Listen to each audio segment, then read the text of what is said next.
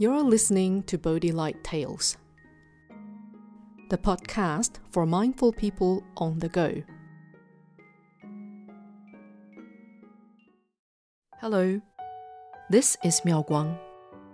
Today's Bodhi Light tale is Dirty Basin.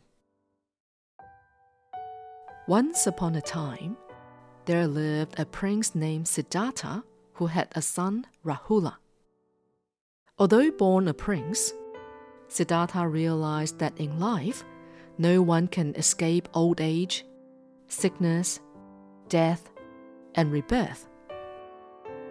One day, he decided to leave the comforts of the royal palace to renounce. He was determined to go on a quest seeking the answers to transcend life and death. After six years of meditation, he was awakened and realized the natural laws of the universe. From then on, he was referred to as Shakyamuni Buddha, or the Buddha. After Prince Siddhartha became the Buddha, his son Rahula followed in his footsteps and became a novice monk. Rahula's teacher was Sariputra, who was known as one of the principal disciples of the Buddha foremost in wisdom. As a teenager, Rahula still had mischievous and playful habits. Also, as a teenager, such naughty habits were proving difficult to remedy. Living in a rather strict environment, there were no games or amusements that could keep Rahula entertained. So he often came up with distractions and amusements on his own.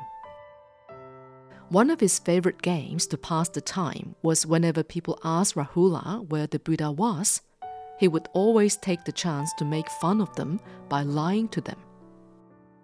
For example, if the Buddha was in the forest practicing, he would always say the Buddha was meditating by the river. If the Buddha was at the monastery instructing disciples, Rahula would point in the opposite direction usually somewhere far away, and tell people that the Buddha had gone out to propagate the Dharma. He took joy in seeing people going everywhere looking for the Buddha. Of course, looking in all the wrong places, they would never find the Buddha. Rahula would then laugh at them, thinking they were so silly. This was how he kept himself entertained. After the Buddha heard about Rahula's mischief, he thought of a way to teach him a lesson.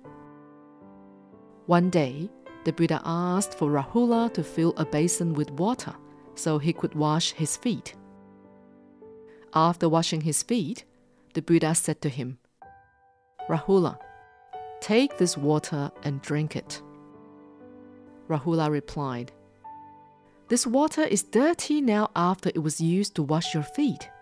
It's undrinkable. The Buddha then said, Rahula, your words are as dirty as this water. No one can bear to hear them. Rahula was now afraid and quickly took the basin outside and threw out the dirty water. When he returned, the Buddha said to him, Now, take this basin and put rice in it. Rahula frowned and replied, The basin was just used to wash feet. It's still dirty. We cannot put food in it. The Buddha said, Rahula, your mind is just like this dirty basin. No matter how good the Dharma is, none of it can enter your mind. Rahula began to feel ashamed. The Buddha looked at the basin and suddenly kicked it the basin struck the wall and broke into pieces. The Buddha then asked, Rahula, would you treasure a broken basin? Rahula said, Buddha, a basin used to wash feet is worthless and is of little value. Even if it is broken, it doesn't matter. The Buddha replied, Your attitude is just like this basin. Your words and lies are not valued and appreciated by people. no one will respect you, and no one will care for you. Rahula, upon hearing the Buddha's teaching, burst into tears and said, I'm sorry. I promise I will never lie again. From now on, I will focus on my practice. After that day, Rahula diligently practiced and eventually became awakened. He was then known as the foremost among all disciples for his eagerness for learning. This story highlights an example of how parents can teach their children.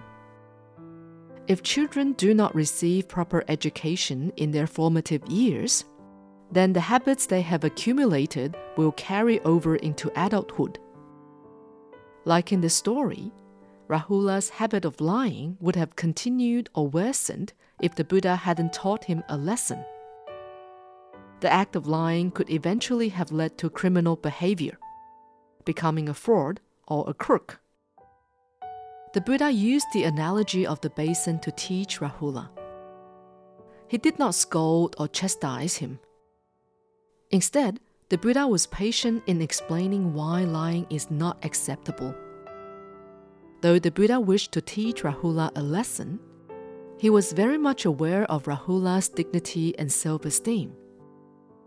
He was able to skillfully lead Rahula to recognize his bad habits and inspire him to change himself and realize his true nature.